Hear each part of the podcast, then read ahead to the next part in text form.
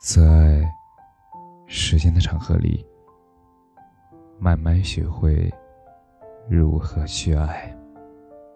大家晚上好，我是深夜治愈师泽世，每晚一文伴你入眠。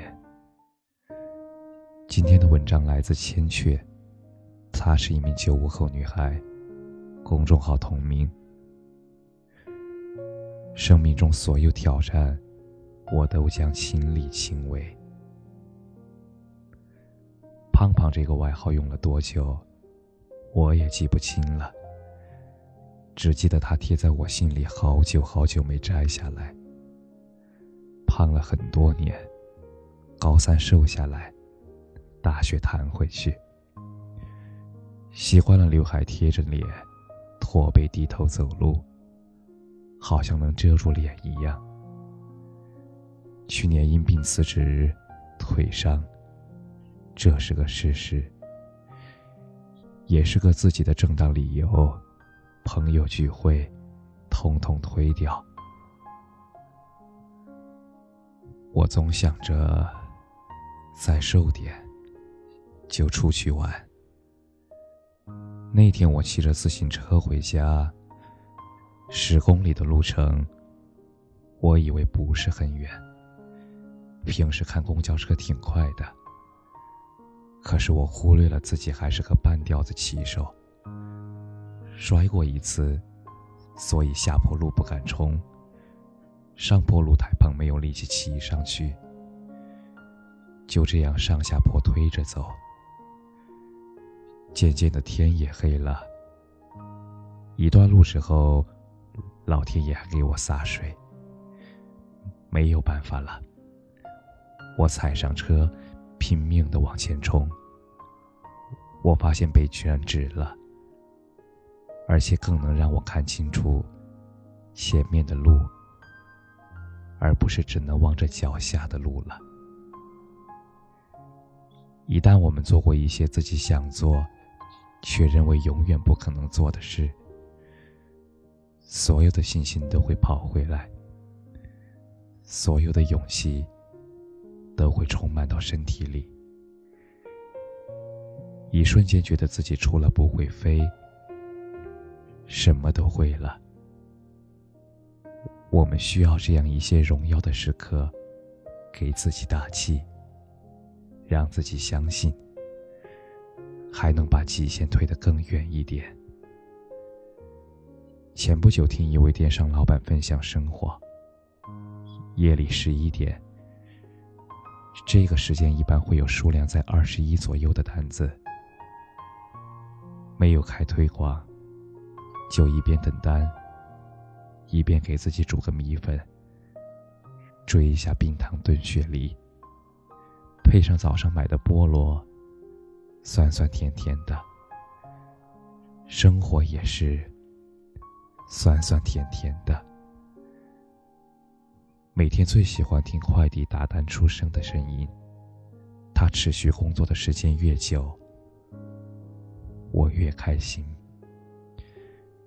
今天订单五十二个，有些少，就不出去吃了。化个美美的妆，然后出去买菜，娃娃菜。培根肉、豆腐，还有平时最爱的平菇。火锅里还有鸡脚、鸭血，备好蘸料，美美的吃一顿。走在自己想走的路上，酸酸的日子也能开出甜甜的花来。小时候都看过童话短片《丑小鸭》吧？在一九四零年的某一天，一个漂亮的池塘边，丑小鸭从蛋壳里蹦了出来。鸭爸爸和鸭妈妈望着它，和之前生的孩子差的可不是一点点。一时间，两位吵了起来，他们一个往东，一个往西。丑小鸭自然是跟着鸭妈妈。在丑小鸭看来呀，那就是我的妈妈。可是鸭妈妈似乎不喜欢它。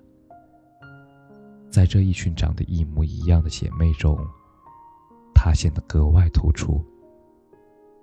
鸭妈妈越看越不顺眼，直接将丑小鸭扔了出去。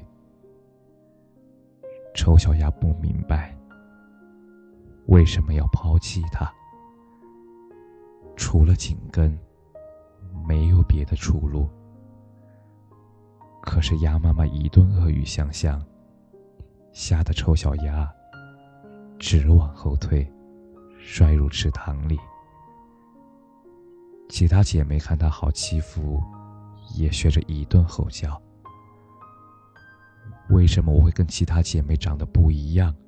难道我就是个怪胎吗？丑小鸭想着。那个时候根本就不知道，在不属于自己的世界生存有多么艰难。丑小鸭流着泪，看着水中的倒影，哭得更大声了。直到他终于找到了真正属于自己的归属——天鹅。现实中，我们很多人经常在不属于自己的圈里腾着，即使长着天鹅的样子，也会被人歧视。可是，只要不放弃积极向上的追寻，总会迎来生命中的曙光。现代人总是会时常感叹：“太难了。”但只有真心喊过这句话的人才明白，“太难了”三个字背后不是彻彻底底的颓丧，而是来自灵魂深处不肯甘心、不肯屈服的倔强呐喊。我渴望生命的长度和宽度。我渴望把灵魂碾磨成水，汇入更干净、更清澈的广博大海。我渴望成为自己，我会穷极一生追寻属于自己的路，因而生命中所有的挑战，我都将亲力亲为，甘之如饴。感谢你的收听，晚安。